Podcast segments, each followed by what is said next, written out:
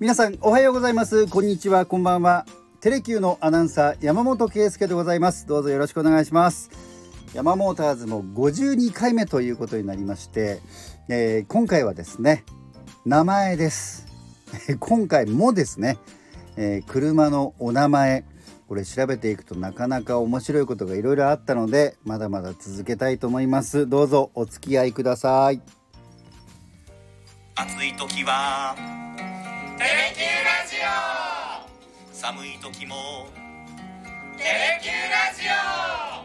オ。家でも外でもどこでも聞ける。ちょうどいいぬくもり。テレキューラジオ。前回はトヨタの車の名前についてお話ししましたけれども一旦え他のメーカーに行ってみようかなと思いますまあ一旦っていうことはまた戻ろうかと思っているという感じもしますが、まあ、そこは気にさず気にせずお願いします。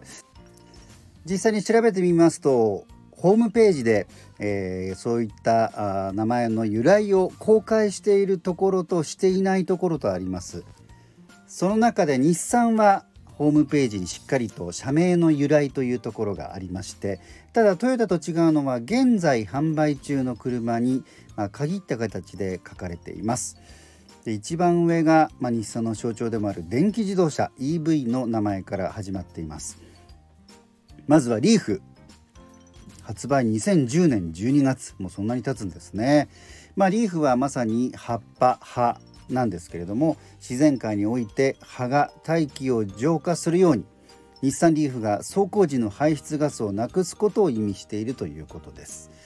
それから軽自動車のさくらですけれどもこれはねあの前々回かな、えー、日本語由来の社名車の名前について、えー、話した時に取り上げましたけれども、えー、桜というのは、え、日本の電気自動車の時代を彩り中心となる車になってほしいという願いから日本を象徴する花桜で表現しました。同時に日本で最も親しみやすく愛される花でもあります。いつまでいつでも一緒に思い出を作っていけるパートナーだと全ての乗る人に感じてもらえる思いを込めております。ね思いを込めておりますと締めくくってありますがまさにこれだけの思いが込められているということなんですね。それからコンパクトカーのノート、えー、毎日をリズミカルに楽しく音符を意味するノート。そしてそんな毎日を記録しておくノートからイメージしてネーミングしているということなんですね。それから比較的長く名前が使われている車でいきますと、えー、ミニバンのセレナ。スペイン語で晴れ晴れとした穏やかなという意味だそうです。それからもっと歴史のあるフェアレディ Z、まあ、初代は1960年1月ですけれども、えー、こちらはフェアレディ美しいお嬢さんの意味ということで、えー、そして Z は未知への可能性と夢を意味するサブネームということなんですね。それから同じく歴史あるさらに歴史があるスカイライン。1957年4月初代ですけれどもこれはまああの山並みと青空を区切る稜線の意味ですね。スカイラインでございます。それから人気の高い SUV エクストレイル。これはあのー、ちょっとねいろいろ掛け合わせたような言葉なんだそうですけれども X はエクストリームスポーツスノーボードスケートボードなど若者に人気のスポーツ競技の X とトレイル。のトレイルっていうのは足跡オフロード荒れた道などを表しています。その2つを掛け合わせてエクストレイルという名前にしてるんですね。続いては鈴木に行ってみましょう。こちらはですねあの車のことが載せられているホームページサイトではなくて企業の方のえー、ホームページにありました。企業情報の中のお問い合わせそしてよくあるご質問ってありますよねよくね。よくあるご質問のところにこの社名の由来が載せられております。さすがは鈴木四輪車二輪車と分かれています、えー、四輪車についてまずトップバッターはアルトですね。これはイタリア語で秀でた優れたという意味だそうです。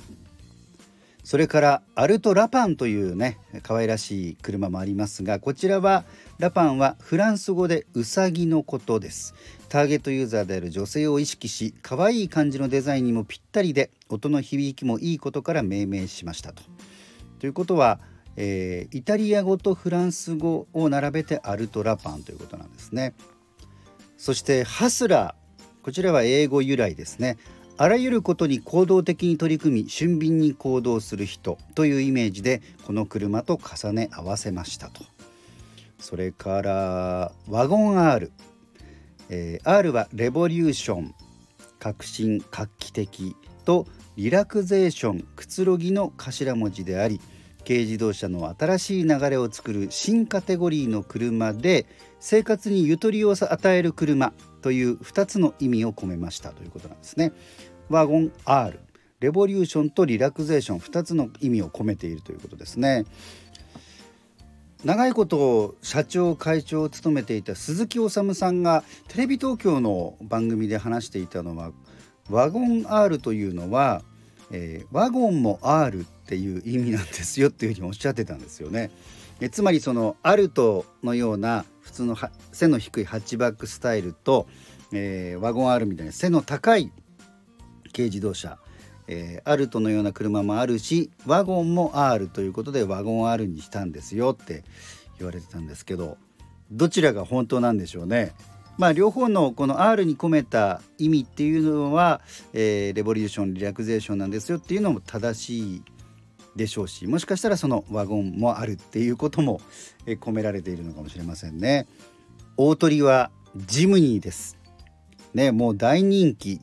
今のタイプのジムニーは私も大好きで時々欲しいなと思うんですけれども、えー、かなりね納車まで時間が今もかかるというこの、えー、本格オフローダー四輪駆動のジムニーですけれどもこれね私初めて知りました、えー、鈴木のホームページ、え何語から来ているかっていうところに造語とあります。まあここまではねあの何かと何かを組み合わせたのかなと思ったんですけれどもそれで作ったのかなだから造語ですよというふうに思ったんですがその右の欄を見てみると発音のしやすさ覚えやすさなどから作ったものです。ということで、えー、英語の何々と英語の何々を掛け合わせましたっていうようなことが何も書いてないんですね。発音がしやすくて覚えやすいジムニーっていうことなんでしょうかね。いやこれちょっと驚きました。でも本当に今はもう鈴木の代表的なあるいは日本のオフローダー本格四輪駆動車の代表的な存在になってますからねジムに実は、えー、由来となった言葉は特になさそうなんです。ということをお伝えして今回はここまでといたします。Thank you.